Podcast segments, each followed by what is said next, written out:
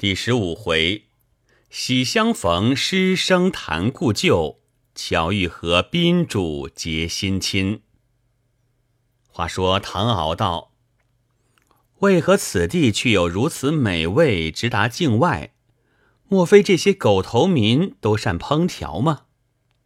多九公道：“你看他虽是狗头狗脑，谁知他于吃喝二字却甚讲究。”每日伤害无数生灵，想着法儿，变着样儿，只在饮食用功，除吃喝之外一无所能。因此海外把他又叫酒囊饭袋。唐敖道：“我们何不上去看看？”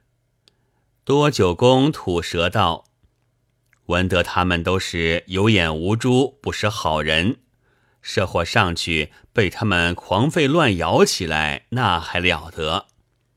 唐敖道：“小弟闻犬峰之旁有个鬼国，其人可有形象？”多久公道：“亦有伐鬼方之说，若无形象，岂能空伐？”林之阳道：“他既有形，为甚把他叫鬼？”多久公道。只因他终夜不眠，以夜作昼，阴阳颠倒，行为似鬼，故有鬼国之称。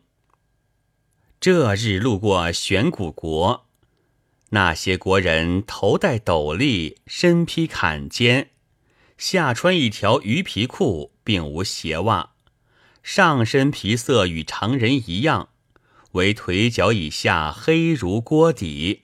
都在海边取鱼。唐敖道：“原来玄谷却这样荒凉。”正与多九公商量，可以不去，因众水手都要买鱼，将船泊岸。林之阳道：“这里鱼虾又多又贱，他们买鱼，俺们为甚不去望望？”唐敖道：“如此甚好。”三人于是上去，沿着海边看国人取鱼。只见有一渔人网起一个怪鱼，一个鱼头十个鱼身，众人都不认识。唐敖道：“请教九公，这鱼莫非就是子水所产的子鱼吗？”闻说此鱼味如迷芜，宛如兰花之香。不知可确。多九公还未答言，林之阳听了，即到此鱼跟前，弯下腰去闻了一闻，不觉眉头一皱，口中呕了一声，吐出许多清水，道：“妹夫这个玩的厉害，俺只当果真香如兰花，上前狠狠一闻，谁知比猪草赶的浊气还臭。”多九公笑道。林兄怎么忽然挖出来了？你且慢挖，且去踢他一脚，不知其名，可像犬吠。言还未毕，那鱼忽然鸣了几声，果如犬吠一般。唐敖猛然想起道：“九公，此鱼想是河螺鱼了。”林之阳道：“此鱼既不是子鱼，妹夫为甚不早说，却叫俺闻他臭气？”多久公道，河螺鱼同子鱼形状都是一手十身，其所分的，一是香如迷芜，一是阴如犬吠。这怪他明的迟了，并非堂兄有意骗你。只见那边又网起几个大鱼，材料岸上，转眼间一齐腾空而去。唐敖道：“小弟向闻。”飞鱼善能疗治，可是此类？多九公连连点头。林之阳道：“这鱼若不飞去，这鱼若不飞去，俺们带几条替人医痔疮也是好的。”多九公道：“当日皇帝时，仙人宁风吃了飞鱼，死了二百年，复又重生，岂但医治，还能成仙嘞？”林之阳道：“吃了这鱼，成了神仙，虽是快活，就只当中死的二百年，糊里糊涂，令人难熬。忽见海面远远冒出一个鱼背，金光闪闪，上面许多鳞甲，其背竖在那里，就如一座山峰。唐敖道：“海中竟有如此大鱼，无怪古人言：大鱼行海，一日逢鱼头，七日才逢鱼尾。”只见有个白发渔翁走来，拱手道：“堂兄，请了，可认得老夫吗？”唐敖看时，其人头戴竹篾斗笠，身披鱼皮坎肩，两腿黑如锅底，赤着一双黑脚，并无鞋袜，也是本处打扮。再把面貌仔细一看，只吓得惊疑不止。原来却是原任御史叶师尹元。看了这宗光景，忍不住一阵心酸，连忙深深打躬道：“老师何日到此？为何如此打扮？莫非门生做梦吗？”尹元叹道：“此话提起甚长。今日难得海外幸遇，此间说话不便。”寒舍离此不远，闲气如不弃嫌，就请过去略略一叙。唐敖道：“门生多年未见老师，无日不思。今日得瞻此言，不生欣慰，自应登堂叩谒。”当时尹元同多林二人见礼，问了名姓，一齐来至尹元住处。只见两扇柴门，里面两间草屋十分矮小，屋上茅草俱已朽坏，景象甚觉清寒。四人进了草屋，重复行礼，因无桌椅，就在下面席地而坐。引元道：“老夫自从四圣元年因主上被废，武后临朝。”心中郁闷，曾三上封章，劝其谨守妇道，迎主还朝。武后惧留中不发，似因禅奸当道，朝政日非。老夫秦王无忌，此时周路，随即挂冠而归，在家数载，足不出户。此贤气所深知的。不意前岁忽有新晋谗臣在武后面前提起当年因公敬业之事，言起事之由，俱系老夫代为主谋。老夫闻之，唯恐被害，逃至外洋。无奈囊驼萧瑟，衣食甚难，漂流到此，因见渔人谋食上亿，原想打鱼为生。吾如土人向来不准外人来分其业，幸亏小女结的好网，卖给渔人，可以稍获其利。后来邻舍怜我一乡寒苦，命老夫暗将腿足用漆涂黑，假冒土人。林舍认为亲意，众人这才听我取鱼，因此尚可糊口。近来朝中光景如何？主上有无复位佳音？贤妻今来外扬，有何贵干？唐敖叹道：“原来老师被人残害，以致流落异乡。若非今日相遇，门生何由得知？近年以来，唐家宗室被武后屠戮殆尽。”主上虽无复位佳音，幸而远在房州，尚未波及。门生今春侥幸登第，因当年同徐洛诸人结盟一事，被人参奏，妄交匪类，依旧降为诸生。门生有志未遂，殊残碌碌红尘，兼得异梦，拟结来世良缘。是以浪游海外，不意老师境界竟至如此，令人回想当年光景，能无伤感？近日师母可安？是弟是妹多年未见，谅已长成，求老师领去一见。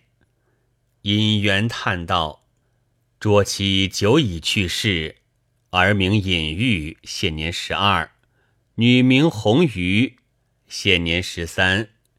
贤妻既要相见，好在多林二兄都是令亲，并非外人。”因大声叫道：“红雨女儿同尹玉都过来见见师兄。”只听外面答应，姐弟二人登时进来，大家连忙立起。尹元引着二人都见了礼。唐敖看那尹玉生得文质彬彬，极其清秀；尹红雨眼含秋水。唇似涂朱，体度端庄，十分艳丽。身上衣服虽然褴褛，举止甚是大雅。二人见礼退出，大家仍旧归坐。唐敖道：“门生当年见师妹师弟时，俱在年幼，今日都生得端庄福相，将来老师后福不小。”尹元道：“老夫年已花甲，如今已做海外渔人，还讲什么后福？喜得他们还肯用心读书，因此稍觉自慰。”唐敖道：“连年缠陈参奏当日与徐洛同谋之人，午后每每查访，因事隔多年，并无实在劣迹。”亦多置之不问，老师之事大约久已消灭。据门生愚见，老师年高，此间举目无亲，在此久居终非良策。莫若即归故乡，不独师弟趁此青年可以应试，就是两位婚姻之事，故乡亲友也易于凑合。引元道。老夫因年纪日渐衰迈，未尝不虑及此。乃现在衣食尚费张罗，何能计及数万里路费？况被害一事，据贤弃之言，虽可消灭，究竟吉凶未卜，岂可冒昧钻入罗网？唐敖道：“老师慎重故事。”第九住在此，日与这些愚人为伍。所谓语言无味，面目可憎，简直是妹是弟俱在年轻，以老师之家教，故不在乎择邻。但海外之大，何处不可栖身？即如君子大人等国，都是民风淳厚，礼义传家，何必定居于此？尹元叹道：“老夫岂愿处此恶劣之地？左思右想，舍此无可为生，莫可如何？今幸遇贤妻，快慰非常。倘蒙垂念衰残，替我筹一善地，脱此火坑，得免饥寒，老夫又岂甘为愚人？”吾如嫌弃亦在客中，此时说来恐亦无用，唯望在意。他日归来路过此地，尚望上来一看。唐老夫别有不测，嫌弃抚念师生之情，提携孤儿弱女同归故乡，不至漂流海外，就是嫌弃莫大之德了。唐敖听罢，思忖多时，忽然想起连家西袭一事，因说道：“此时虽然有一安身之处，但系西宾，老师可肯抚救？”引元道：“离此多远？是何地名？”唐敖把救连锦峰之事告知，因又说道：“现在其母急要儿女读书，因无力言师，事已蹉跎。其家现有空房三间，去岁本有西宾在彼设帐，以房租作为修金。今岁西宾另就他席，连家尚未言师。”莫若门生写一信去，老师就在他家处管，再招几个蒙童，又有侍妹做些针纸，大约足可糊口。唯恐别有缺乏，门生再备百金，老师带去，以备不虞。日后门生如果回来，自然要到水仙村，彼时在意同回故乡。也是一举两便。尹元听了，不觉大悦道：“倘得如此，老夫以愚人呼生西宾之尊，不独免了风霜劳苦，兼且儿女亦可专心读书，将来回乡易变，又得贤妻凯赠，得免饥寒。如此成全。”求知师生中实为罕有，弟恨老夫业已衰迈，只好来世再为图报了。唐敖道：“老师言重，门生如何今当得起？刚才门生偶然想起连锦峰入海行孝一事，自古少有，兼之品貌端正，举笔成文。”可谓才德貌三全。门生本欲聘为儿妇，是因他们姐弟同师妹师弟比较，不独年貌相当，而且门第相对，真是绝好两对良姻。门生意欲作法，成此好事，就是老师在彼，彼此都有照应，门生也好放心。老师意下如何？引元道：“如此孝女佳儿，得能一为儿妇，一为东床，仍有何言？奈老夫现在境界如此，彼处焉肯抚救？只怕有妇嫌弃这番美意。”唐敖道：“老师如携门生信去，此事断无不协。就指事成后。”师妹师弟做了晚亲，门生未免掏掌，这却于理不顺。引元道：“这有何妨？但只何以嫌弃信去，此事就能必成？”唐敖就把梁氏嘱托儿女婚姻之事告诉一遍。引元不觉喜道：“当日既有此话，嫌弃如有信去。”此事必有八九。弟如此孝女，嫌弃不替令郎纳采，今反舍己从人，叫老夫心中如何能安？唐敖道：“门生犬子订婚，尚可从还；且此女之外，还有一个孝女，亦可与犬子联姻，将来尚望老师留意。”于是就把东口山遇见落红渠打虎认为义女之事说了一遍。引元道：“东口山既在君子国境内，将来到了廉家，略为消停，老夫必当治彼，以成这段良姻。况洛年伯当日与我同朝，最为相契，此事一说必成，贤妻只管放心。”唐敖道：“唐蒙老师做法，门生感激不浅。此时诸事既着定，门生就此回传，把书信写来，以便老师作速起身。恐连家一时请了西宾，未免又有许多不便。”尹元连连点头。唐敖即同多林二人告辞回传，把信写好。带了两封银子，又取几件衣服上来，送交引元。师生洒泪而别。尹元制了鞋袜，洗去腿上黑漆，换了衣服，带着儿女由水路到了水仙村，投了书信。